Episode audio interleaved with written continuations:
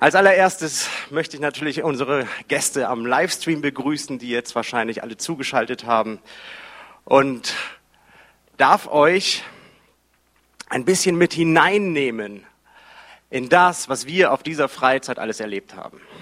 Und zwar werde ich ähm, mit euch die, das gleiche Thema behandeln, was wir auf dieser Freizeit hatten. Weil die geistliche Atmosphäre, wie Lena schon gesagt hat, war so intensiv und sowas von genial, dass man wirklich Gott fast fassen konnte. Und das war ein so bewegender Moment einfach, dass wir so für so viele Jugendliche beten durften, dass wir so viele Wunder eigentlich erleben durften, dabei sein durften. Und ja, ich möchte euch in dieses Thema mit hineinnehmen und am letzten finalen Abend dieser Themenreihe, die über zehn Abende, nein, neun Abende ging, ähm, habe ich, wie gesagt, einen Aufruf gestartet. Und diesen Aufruf werde ich auch heute bei euch, heute Morgen machen. Ähm, das heißt, die Jugendlichen kennen zum großen Teil schon, worum es heute Morgen geht. Da müsste jetzt durch. Aber so eine kleine Erinnerungsstütze ist ja manchmal auch nicht schlecht. Okay, starten wir. Meine Einstiegsfrage an euch alle lautet, wer von euch wünscht sich ein Leben, das aufregend ist? Wer von euch wünscht sich ein Leben, das alles hat, was man zum Leben braucht? Wer von euch wünscht sich ein Leben, in dem er immer den Joker in der Hand hat, um das Spiel zu gewinnen? Wer von euch wünscht sich ein Leben, in dem er viel Spaß und Freude hat und das keine Begrenzungen kennt, wo es keine Limits gibt? Im Prinzip wünscht sich jeder von uns ein solches Leben, oder? Und ich stelle heute Morgen mal die Frage in den Raum, ist es möglich, so ein Leben zu bekommen? Ist es möglich vielleicht, dass Gott in der Lage ist, dir dieses Leben zu geben, von dem ich gerade euch die Frage oder worüber ich gerade euch die Fragen gestellt habe? Ich möchte euch in eine Bibelstelle hineinnehmen, die die Leitbibelstelle auf unserer Freizeit war und die haben wir Stück für Stück durchgearbeitet. Und ich möchte euch damit hineinnehmen. Und die steht in 2. Petrus 1, die Verse 3 bis 11. Und da heißt es, in seiner göttlichen Macht hat er uns alles geschenkt, was wir zu einem Leben in liebevoller Ehrfurcht vor Gott brauchen. Er hat uns den erkennen lassen, der uns Kraft seiner Herrlichkeit und Wundermacht berufen hat. So hat er uns das Größte und Wertvollste überhaupt geschenkt. Er hat versprochen, dass ihr Anteil an seiner göttlichen Natur bekommt. Denn ihr seid ja schon dem Verderben entkommen, dem diese Welt durch ihre Leidenschaft verfallen ist. Deshalb müsst ihr nun auch allen Fleiß daran setzen, euren Glauben ein vorbildliches Leben beizufügen. Und diesem Leben die Erkenntnis, der Erkenntnis muss die Selbstbeherrschung folgen der Selbstbeherrschung die Geduld und der Geduld die liebevolle Ehrfurcht vor Gott. Diese Ehrfurcht wiederum führt zu einer geschwisterlichen Liebe und aus der Liebe zu den Gläubigen folgt schließlich die Liebe zu allen Menschen. Je mehr ihr in dieser Hinsicht vorankommt, desto mehr wird sich das auswirken und Frucht bringen. Und ihr werdet unseren Herrn Jesus Christus immer besser erkennen. Wer das alles aber nicht hat, ist blind und doch sehr kurzsichtig. Er hat vergessen, dass Gott ihn von seinen früheren Sünden gereinigt hat. Ihr müsst deshalb alles daran setzen, liebe Geschwister, eure Berufung und Erwählung festzumachen. Dann werdet ihr auch nicht ins Stolpern kommen. Und Gott wird die Tore weit öffnen und euch in das ewige Reich unseres Herrn und Retters Jesus Christus einziehen lassen. Das war die Leitbibelstelle auf dieser Freizeit. Und meine Frage an euch heute Morgen ist, ihr werdet heute mit ganz vielen Fragen bombardiert, ähm, wer von euch glaubt, dass Gott nicht in der Lage ist, deine Probleme zu lösen und nicht in der Lage ist, dein Leben auf eine komplett neue Bahn zu lenken? Kann ich einmal Hände sehen, wer das glaubt? Wer das nicht glaubt, genau. Keine Hände, das ist gut. Das ist wahnsinnig gut. Ich möchte euch einmal die Verse drei und, äh, drei und vier, die ersten Teile zusammenfassen. Da heißt es, in seiner göttlichen Macht hat er uns alles geschenkt, was wir zu einem Leben in der liebevollen Ehrfurcht vor Gott brauchen. So hat er uns das Größte und Wertvollste überhaupt geschenkt. Er hat versprochen, dass sie Anteil an seiner göttlichen Natur bekommt. Was für ein hammermäßiges Geschenk. Was bedeutet das? Und die Antwort ist ziemlich kurz, aber gut. Ein Leben an der Seite Gottes, wo es keine Limits gibt. Wir vergessen das manchmal. Vielleicht wird der eine oder andere sagen, ist eine steile Aussage, die er hier gerade bringt. Keine Limits, ja, das kann ich mir nicht so ganz vorstellen. Hey, ich möchte dich in ein paar Bibelstellen mit hineinnehmen. Ihr bekommt nur zwei zu hören. Auf der Freizeit habe ich mehr vorgelesen. Es gibt davon definitiv in der Bibel mehr als nur zehn oder zwanzig Stück. Es, die Bibel ist voll von solchen Bibelstellen. Aber ihr kriegt zwei davon zu hören. Und zwar die erste Bibelstelle, 2. Könige 6,5. Und als er, als einer von ihnen einen Baum fällte, fiel ihm das Eisen von seiner Axt ins Wasser. Ach, mein Herr, rief er erschrocken. Die Axt war nur geliehen. Wo ist sie hingefallen? fragte Elisa. Als der Mann ihm die Stelle zeigte, schnitt er einen Stock ab und warf ihn dorthin. Da tauchte das Eisen auf und schwamm auf dem Wasser. 4. Mose 22 ab Vers 27. Und als die Eselin den Engel sah, legte sie sich auf den Boden. Biliam wurde wütend und schlug sie mit einem Stock. Da ließ der Herr das Tier sprechen. Er sagte zu Biliam, es sagte zu Biliam, was habe ich dir getan? Warum hast du mich jetzt schon zum dritten Mal geschlagen? Biliam rief, weil du mich zum Narren hältst. Hätte ich doch nur ein Schwert zur Hand, ich würde dich töten. Das Tier erwiderte, bin ich nicht deine Eselin, auf der du schon immer geritten bist? Habe ich jemals so etwas getan wie heute? Biliam sagte, nein. Gott hält sich nicht an Naturgesetze. Ihm ist das völlig egal, ob irgendwelche Wissenschaftler, irgendwelche Mediziner, irgendwelche Gelehrten sich hinstellen und sagen, das ist unmöglich. Das interessiert Gott null. Was Gott interessiert, ist einfach nur, ich kann. Und Gott kennt keine Limits. Für ihn gelten weder Naturgesetze noch irgendwelche anderen Gesetze. Wer die Gesetze macht, ist Gott alleine. Und wir müssen in dieses Denkschema eintauchen. Wir müssen es verstehen. Hey, wenn wir mit Gott unterwegs sind, dann steht uns seine göttliche Natur zur Verfügung. Und das bedeutet im Umkehrschluss, dass wir Zugang haben zu der Quelle, wo es keine Begrenzung gibt. Gott lacht eher über Aussagen, wo Leute sagen, hey, das ist nicht möglich. Denn wo die Möglichkeiten von Menschen enden, fangen Gottes Möglichkeiten doch erst an. Gott hat dir, als du sein Kind geworden bist, das heißt, als du Jesus in dein Leben aufgenommen hast, nämlich alles gegeben, was du brauchst, um durch dein Leben durchzukommen, bis ins ewige Leben hinein. Du hast alles erhalten. Es gibt keine Begrenzung. Alles ist möglich. Und versteht mich jetzt nicht falsch. Ich sage hier nicht, wenn du mit Gott zusammenlebst, dann wirst du in deinem Leben alles haben, was du willst. Es wird keine Probleme mehr geben und alles ist tutti. Das sage ich hier nicht. Ich sage dir heute Morgen, dass Gott dir alles geschenkt hat, damit du dein Problem, deinen Schwierigkeiten und deinem Leben mit Gottes Möglichkeiten begegnen kannst. Und Gottes Möglichkeiten haben keine Limits. Und als liebender Vater kümmert sich Gott um seine Kinder. Das heißt, wenn du sein Kind bist, hey, praise the Lord, du hast alles in Gott schon erhalten. Wir kennen Gott nicht. Ach so, das Problem da an der ganzen Sache ist, dass wir Gott einfach nicht kennen. Es ist immer in uns drin dieses, dieser Zweifel. Meint Gott wirklich ist gut mit mir? Wir hören zwar immer wieder von seiner Güte und von seiner Liebe und von all den Dingen, die er macht, aber es rutscht einfach nicht vom Kopf ins Herz. Und das bremst uns häufig einfach aus. Und wir zweifeln daran, ob wirklich all diese Aussagen so stimmen. Ob er wirklich es gut mit mir meint, ob ich wirklich gut genug bin, damit Gott sich mir äh, gegenüber erbarmt, damit er irgendwie etwas Positives in meinem Leben bringt. Wir glauben jedem, jeden Mist eigentlich, anstatt der Wahrheit Gottes. Jesus hat doch seinen Sohn gegeben, damit alles geregelt ist.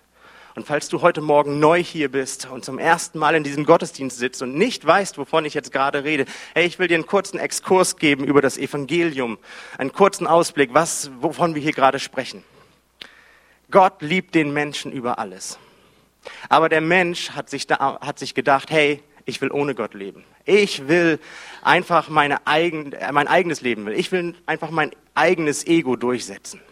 Und er hat angefangen, einfach die Weisungen und die, äh, die ähm, Regeln Gottes einfach zu ignorieren. Weil er einfach glaubte, er weiß es besser. Und er war überzeugt auch davon. Und dadurch ist ein Bruch zwischen dem Mensch und Gott entstanden, der nicht wieder zu kitten war. Kein Mensch war in der Lage, diesen Bruch wieder zu kitten. Aber Gott ist die, äh, die Liebe nicht nur, sondern Gott liebt den Menschen. Und er wollte eins nicht, dass der Mensch verloren geht. Also musste er selber eine Lösung finden. Und die hat er gefunden. Und zwar die Lösung Jesus Christus, seinen Sohn. Und er sandte ihn auf die Erde, um erstens den Menschen zu zeigen oder zu sagen, hey, keine Gesetze, keine zehn Gebote, keine Regeln, kein gutes Leben, egal was du auch tust, egal wie gut du auch bist, es wird dich nicht retten, es wird dich nicht, es wird den Bruch zwischen Gott und dir nicht wieder kitten. Du kannst noch so sehr die zehn Gebote halten, es passiert nichts. Und das zweite, was er gemacht hat, und das ist das eigentlich Geniale, ist, dass er deine und meine Schuld und Sünde genommen hat.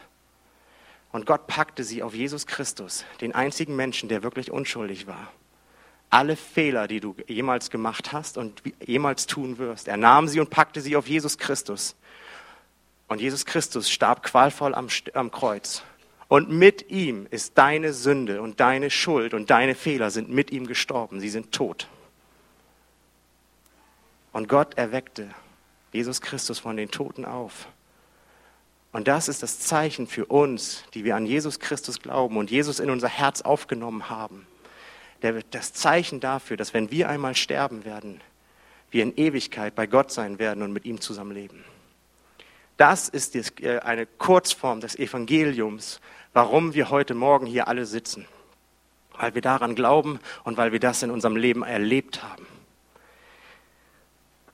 Zurück zur Predigt.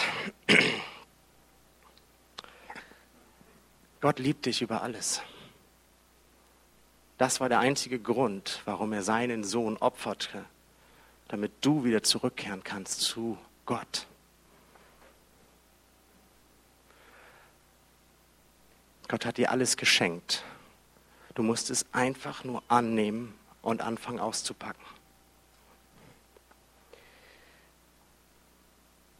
Wir brauchen diese Erkenntnis, dass Gott von Herzen gut ist, dass er dich wirklich liebt dass er dir einen Wert zuspricht, dass er in dir mehr sieht als du in dir oder andere Menschen in dir. Und wir brauchen die Erkenntnis darüber, wie Gottes Charakter und sein Wesen ist. Das ist lebensnotwendig für uns.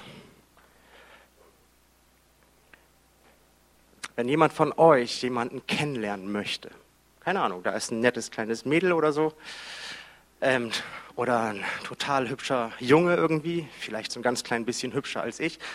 Ähm, und du möchtest sie kennenlernen, dann versuchst du doch alles daran zu setzen, um rauszufinden, was die Person mag, wie die so ein, was für eine Einstellung sie zu den Dingen hat, weil du möchtest ihr doch gleich von vornherein so begegnen, dass sie einfach einen totalen guten und positiven Eindruck von dir hat, oder? Ich meine, du würdest ja nicht zu dem ersten Date gehen und ein Geschenk mitbringen und dann hier einen Kugelschreiber von meiner Arbeit. Das würde man doch nicht bringen. Man würde sich doch überlegen, hey, was ist es, was diese Frau einfach total ähm, sich wünscht, beziehungsweise worüber sie sich total freuen würde. Und du würdest auch nicht zu einer Frau sagen, so von, wenn sie vor dir steht zum ersten Mal, hey, du hast total schöne Fußnägel in deinen Flipflops. Das würdest du nicht bringen, oder? Du würdest dir vorher überlegen, hey, was ist es, was den Charakter meines Gegenübers widerspiegelt und sie so richtig aufwertet? Wir machen uns vorher Gedanken, holen eventuell Informationen ein von dem besten Freund, von der besten Freundin. Vielleicht fragen wir auch selber. Aber wir holen uns Informationen ein. Und bei Gott ist das aber nicht anders. Die Frage ist nur, wo kriegen wir die Erkenntnis darüber, wie Gottes Wesen, sein Charakter und seine Gedanken sind? Wo kriegen wir das her? Die Antwort ist ziemlich simpel. Aus der Bibel. In der Bibel steht alles drin, wie Gott über Dinge denkt, wie Gott Dinge sieht, wie sein Charakter ist und sein Wesen. Das Problem ist einfach, dass wir die Bibel sehr häufig wie so ein Gesetzesbuch lesen. So nach dem Motto, hey, es steht da drinne, also so ist es, also kann ich nichts dagegen machen, also mache ich's. Ich habe so nie mein Leben gelebt als Christ, nie. Ich habe Bibelstellen gehabt, immer noch habe ich diese Bibelstellen, wo, wo ich nicht mit klarkomme, wo ich nicht sage von wegen, hey Gott, das finde ich fair, das finde ich gut.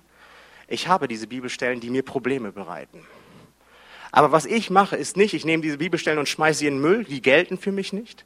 Aber was ich auch nicht mache, ist, dass ich sage, nur weil es in der Bibel steht, halte ich mich daran. Ich mache einen Zwischenschritt nämlich. Ich gehe damit zu Gott und frage ihn, Gott, wie ist deine, was ist dein, dein Grund, warum, warum willst du das? Warum schreibst du das hier in der Bibel so rein? Erklär's mir. Und ich habe, und ich erlebe es immer wieder, dass Gott anfängt, mir Dinge zu erklären aus der Bibel. Dass er mir erklärt, warum er Dinge in der Bibel so sieht und warum er diese Regel aufstellen möchte. Und wenn ich die Erkenntnis über einige Dinge bekommen habe, ey, ist es überhaupt nicht mehr schwer, auf einmal danach zu leben, dem zu folgen, weil ich es verstanden habe, okay, das ist das Herz des Vaters. Und auf einmal ist es für mich nicht mehr schwer, Dinge sein zu lassen oder Dinge einfach zu tun, weil Gott es einfach möchte. Ich erlebe das immer wieder, dass wenn ich Gott eine Frage stelle über eine Bibelstelle, die ich nicht verstehe, dass er sie mir erklärt. Und das Ganze läuft einfach ohne Zwang, ohne Druck ab. Einfach nur in einem ganz normalen Dialog. Was wäre, wenn ich euch sage, dass Gott einfach kein Spaßverderber ist? Hey, ich erlebe das immer so häufig, dass die Leute denken, ja Gott, der will ja eigentlich mein Leben nur einschränken. Er will mir immer nur Grenzen setzen. Und ich sage dir, hey, du hast ein völlig falsches Gottesbild.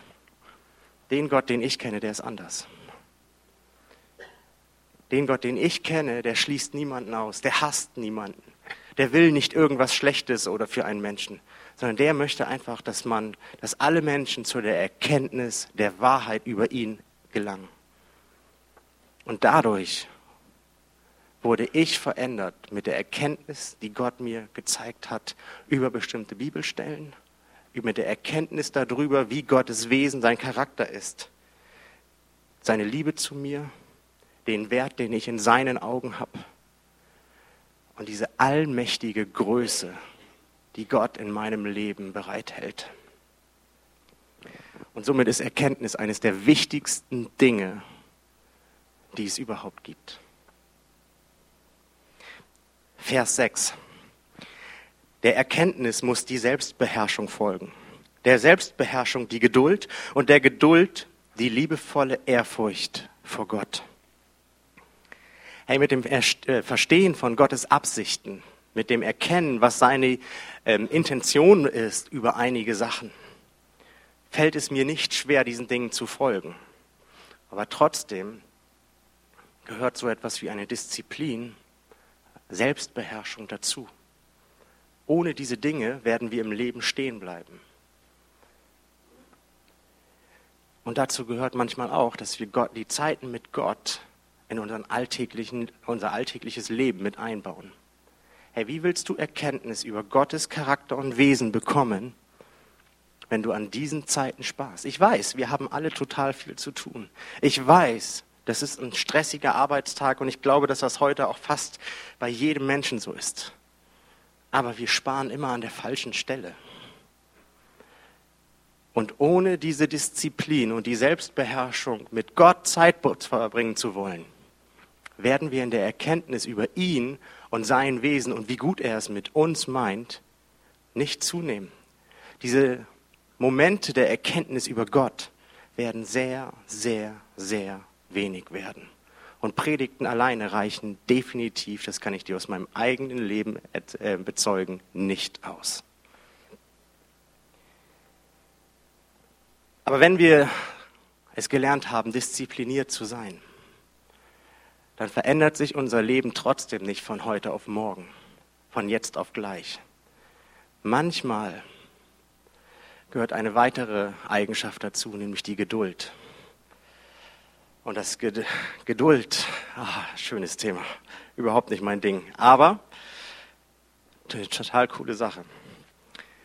Geduld heißt, wir warten auf Gottes Eingreifen in unser Leben. Als geduldig erweist sich, wer bereit ist, mit, mit ungestillten Sehnsüchten und unerfüllten Wünschen zu leben und diese zeitweilig bewusst zurückzustellen. Diese Fähigkeit ist eng mit der Fähigkeit der Hoffnung verbunden. Geduldig ist auch, wer Schwierigkeiten, Leiden und lästige Situationen mit Gelassenheit und Standhaftigkeit erträgt. Wer gelernt hat zu warten, der ist in allem etwas ruhiger. Der ist nicht ständig unter Stress, unter Strom. Er kann einfach abwarten und die Dinge aushalten und sich zurücknehmen. Und wisst ihr, was das mit uns macht? Geduld tut deiner Seele gut. Wenn du gelernt hast, geduldig zu sein, deine Seele wird es dir danken. Denn die kommt zur Ruhe, weil es nicht mehr so stressig alles ist. Sie muss sich nicht mehr mit allem auseinandersetzen. Und Geduld im Glauben heißt, zu wissen, dass Gott handelt, aber warten, bis Gott handelt. Ich wiederhole das nochmal. Geduld im Glauben bedeutet, zu wissen, dass Gott 100%ig handelt, aber warten, bis Gott handelt. Und somit ist Geduld ein Prozess wir sind manchmal so sehr in Eile und wir werden auch manchmal von anderen Leuten so unter Druck gesetzt, dass wir vergessen, dass Veränderungsprozesse auch in der christlichen Welt trotz des Heiligen Geistes manchmal ein Prozess sind. Und manchmal passieren die Dinge nicht von jetzt auf gleich. Manchmal braucht es Zeit. Und dafür brauchen wir die Geduld, um das zu lernen und trotzdem nicht zu vergessen, hey, nur weil ich jetzt hier warte, heißt das nicht, dass Gott mich in Stich lässt. Du musst nämlich wissen, der Einzige, der dich niemals hängen lassen wird, der immer treu an deiner Seite stehen wird, ist Gott.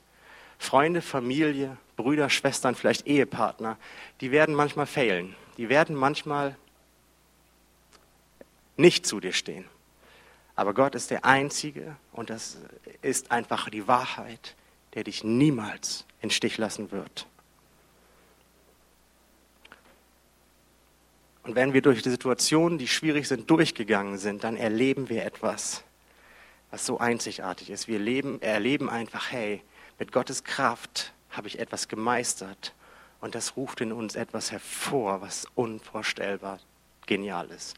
Und das ist Ehrfurcht. Und zwar die Ehrfurcht und die Erkenntnis vor Gott, dass ihm nichts unmöglich ist. Hast du es schon mal erlebt, dass du von Gott so ergriffen warst, dass du nicht anders konntest, als auf die Knie zu gehen oder vielleicht sogar dein Gesicht auf den Teppichboden zu drücken. Nicht aus irgendeinem Gebetsritual heraus, sondern weil Gottes Gegenwart und Gottes, ja, Gottes Macht einfach so sehr gerade für dich spürbar war, dass du es als unhöflich empfunden hättest, stehen zu bleiben. Hast du sowas schon mal erlebt? Das ist unvorstellbar. Und das ist was wahnsinnig Geniales. Ehrfurcht Das ist die Furcht, die entsteht, wenn jemand absolut überlegen ist, wenn jemand absolut stärker, mächtiger, intelligenter ist als man selbst. Wer Gott ehren möchte, scheut sich, etwas zu tun, was der Heiligkeit Gottes nicht entspricht. Das hat nichts mit Angst zu tun, sondern es hat mit einer heiligen Sorgfalt zu tun, die alles vermeidet, was die Ehre Gottes beeinträchtigen könnte. Diese Art von Ehrfurcht entsteht nur, wenn wir Gott kennen. Ansonsten wird sie nämlich zu Angst. Und wenn wir verstehen, hey, ich habe Ehrfurcht vor dem Gott des Universums, der alles gemacht hat, jeden Planeten, jede Blume, dich und mich, nicht durch Evolution, sondern durch einfach Schöpferkraft. Und dass dieser Gott, der diese Macht hat, mit einer Fingerschnipsen das gesamte Universum pulverisieren könnte, jedes Leben auslöschen könnte, alles vernichten könnte, was vor ihm ist. Dieser Gott macht sich klein und kommt zu dir herunter, um sich deinen Bedürfnissen und deinen Angelegenheiten anzunehmen. Das ruft in mir Ehrfurcht hervor. Dieser Gott, der diese Macht hat, aber sich nicht für zu erhaben erachtet, um sich deiner oder meiner anzunehmen. Ehrfurcht. Und deswegen ist Ehrfurcht so wichtig, weil wir die ganze Power Gottes in der Ehrfurcht vor Gott erleben. Wir erleben, dass es keine Begrenzungen gibt. Vers 7. Dieser Ehrfurcht wiederum diese Ehrfurcht wiederum führt zur geschwisterlichen Liebe und aus der Liebe zu den Gläubigen folgt schließlich die Liebe zu allen Menschen. Wenn wir Respekt vor Gott haben und ihn ehren für all seine Allmacht, für all seine Macht, die er einfach hat, hey, wie ist es dann möglich, dass wir in der Gemeinde uns gegenseitig ablehnen vielleicht? Wie ist es möglich, dass wir jemanden verabscheuen, vielleicht sogar hassen? weil er mir irgendwann mal, keine Ahnung, gegen das Schienbein getreten hat, verbal. Hey, das geht nicht. Und wenn du das in deinem Leben hast, wenn du sagst von wegen, nein, ich kann mit der Person aber nicht, hey, dann sage ich dir, du kennst Gott und seinen Charakter nicht. Weil wenn du Gottes Charakter und sein Wesen kennen würdest, dann würdest du anfangen, anders darüber zu denken. Dann würde die Liebe zu den Brüdern, zu den Geschwistern im Glauben, automatisch wachsen. Und du würdest erkennen,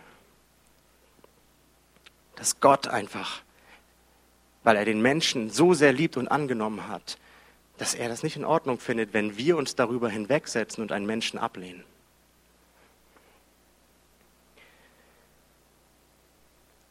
Und aus dieser Liebe zu den Geschwistern entsteht etwas, was einzigartig ist, eine Fähigkeit, die heutzutage sehr, sehr, sehr selten geworden ist. Und das ist die Fähigkeit, die Liebe zu allen Menschen. Hey, zu dem komischen Nachbarn, zu deinem schrägen Arbeitskollegen, zu deinem dich immer ähm, ja, angreifenden Chef, der nerdige Klassenkamerad oder der anstrengenden Drama Queen oder dem ständig im Mittelpunkt stehen müssenden Freund, Bekannten.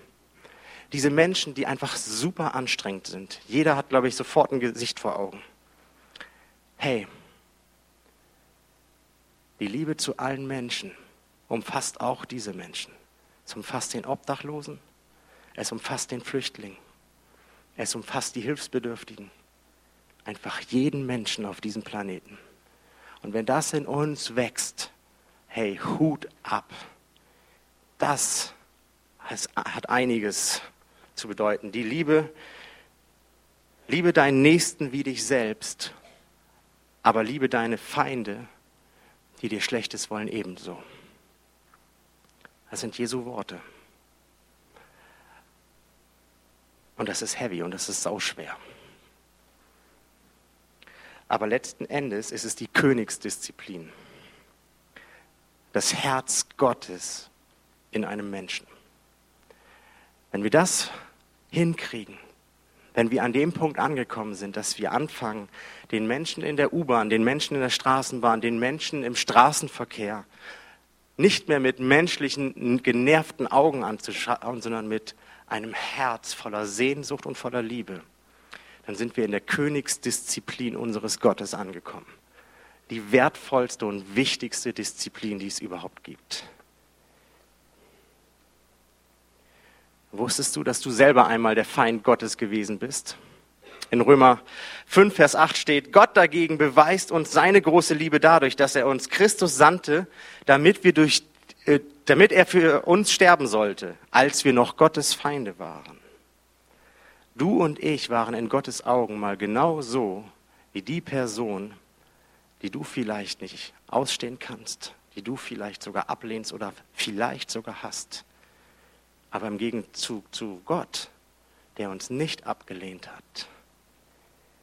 Wenn wir das wirklich alles verstanden haben, diesen Wachstumsprozess, diesen Wachstumspfad, den ich hier mit jedem einzelnen Punkt aufgeführt habe, dieses, er hat dir einfach alles geschenkt.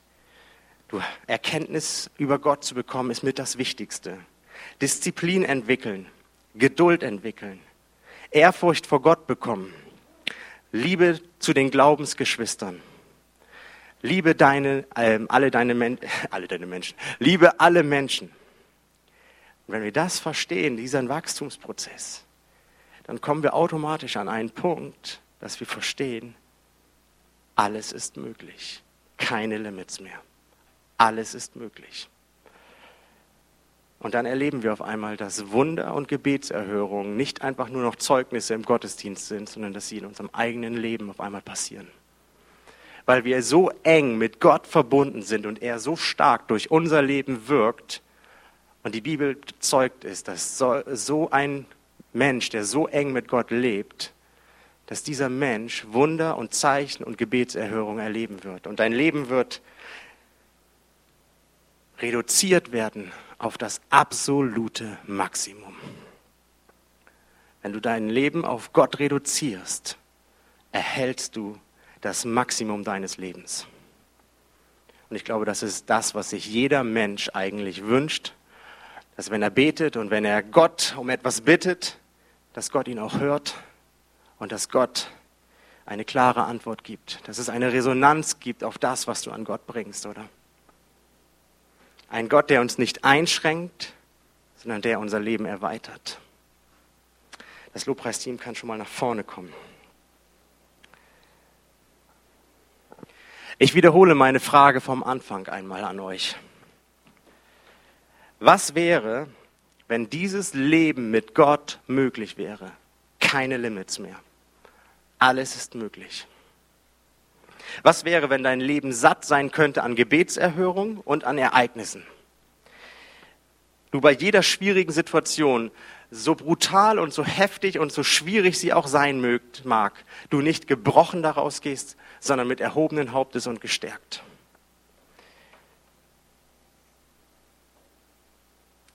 Gott ist kein Wunschautomatengott. Er verspricht dir nicht, dass dein Leben von jetzt auf gleich komplett glatt laufen wird und dass du keine Schwierigkeiten mehr haben wirst. Aber es ist ein Beziehungsgott, der sagt, hey, ich werde für dich kämpfen und ich, werde, und ich tue dir gerne Gutes. Und ich werde dafür sorgen, dass du durch alles durchkommst und es nichts geben wird auf diesem Planeten und in diesem Universum, was dich überwinden kann. Das verspricht Gott dir. Und daher ist die Antwort auf diese Frage, ja, es ist möglich.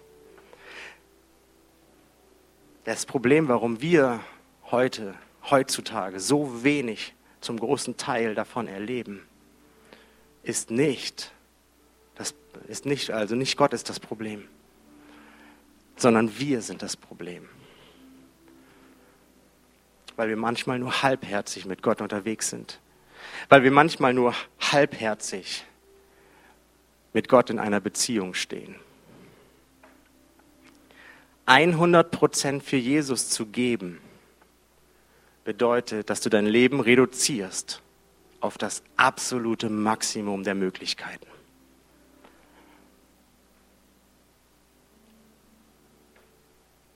Und weißt du, was hierfür nötig ist, um dieses Leben zu haben?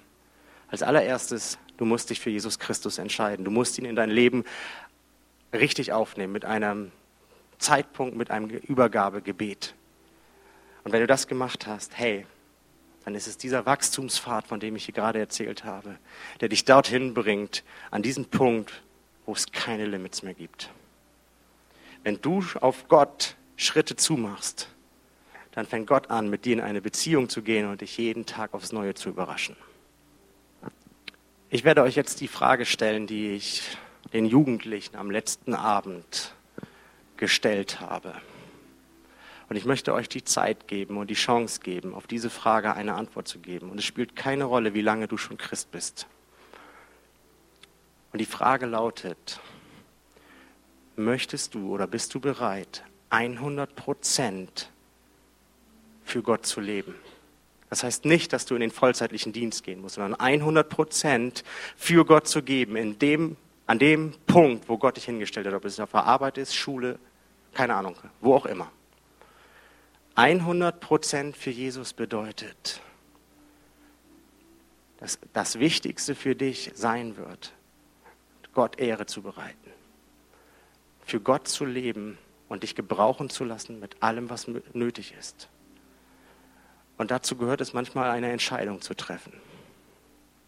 Ich habe diese Entscheidung auf einer Jugendfreizeit getroffen und Gott erinnert mich jedes Jahr aufs Neue daran, seit dieser Jugendfreizeit, und die war 2009, jedes Jahr daran, hey, erinnerst du dich noch an diese Entscheidung? 100 Prozent für Jesus leben. Und wenn du diese Entscheidung heute Morgen treffen möchtest, dann sage ich dir eins, triff sie nicht leichtsinnig, denn Gott wird dich ernst nehmen. Aber das Resultat wird sein, dass dein Leben reduziert wird auf das absolute Maximum der Möglichkeiten. Steht doch noch einmal bitte alle auf. Ich möchte dich fragen, als allererstes möchte ich dich fragen, vielleicht bist du heute das allererste Mal hier im Gottesdienst und du hast gerade irgendwie erlebt, dass es vielleicht doch sowas wie einen Gott gibt, von dem du bisher nicht wusstest und du merkst einfach, hey, ich möchte diesem Gott einfach nachfolgen. Und ich möchte das haben, wovon der Prediger, also ich, Alex, sie gerade gepredigt habe. Ey, dann möchte ich dir anbieten, dass wir ein Gebet zusammen sprechen. Wir sprechen das als ganze Gemeinschaft und du brauchst es einfach nur mitzusprechen, aber spreche es aus vollem Herzen und mit voller Überzeugung mit. Dann übergibst du dein Leben Jesus Christus. Und das, sage ich dir, ist der Startpunkt zu allem. Wenn du das möchtest, bete einfach mit. Himmlischer Vater, ich danke dir dass du deinen Sohn für mich gegeben hast. Dass er für mich und meine Sünden stirbt. Und ich dadurch frei sein kann. Danke, Jesus, dass du wieder lebst. Und dass ich dieses volle Leben nun erleben darf. Ich gebe dir mein Leben. Komm du in mein Herz ich will mit dir mein Leben zusammengehen. Danke, dass ich jetzt dein Kind bin, Vater. Amen. Wenn du dieses Gebet gerade zum allerersten Mal gesprochen hast, dann komm nach dem Gottesdienst einmal zu mir nach vorne, damit ich dir einfach weitere Schritte erklären kann, was einfach noch wichtig ist im Glauben.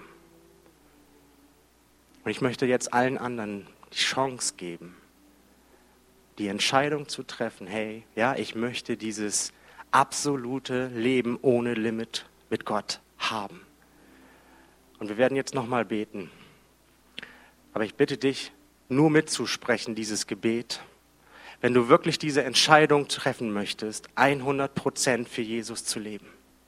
Es ist nicht verwerflich zu sagen, hey, ich bin noch nicht so weit, ich, ich muss mir das erst überlegen. Es ist überhaupt nicht verwerflich. Gott ist nie jemand, der einen unter Druck setzt. Aber ich will dir die Chance geben, heute festzumachen. Ich entscheide mich 100 Prozent, mein Leben mit Jesus zu gehen, mit für ihn zu leben und nicht nur 20 Prozent. Und ich will dieses absolute Maximum in meinem Leben erleben. Dann sprich dieses Gebet einfach mit. Gott, ich danke dir, dass dein Sohn mich errettet hat. Und ich will mit dir zusammenleben. Und ich treffe heute die Entscheidung vor dir und dieser Gemeinde 100 Prozent für dich zu leben.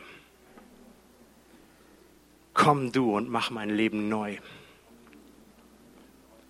dass ich erlebe, wie Wunder und Zeichen passieren in deiner Gegenwart. Und ich dir Ehre bereiten darf. Reduziere mein Leben aufs Maximum. Danke, dass du diese Entscheidung angenommen hast.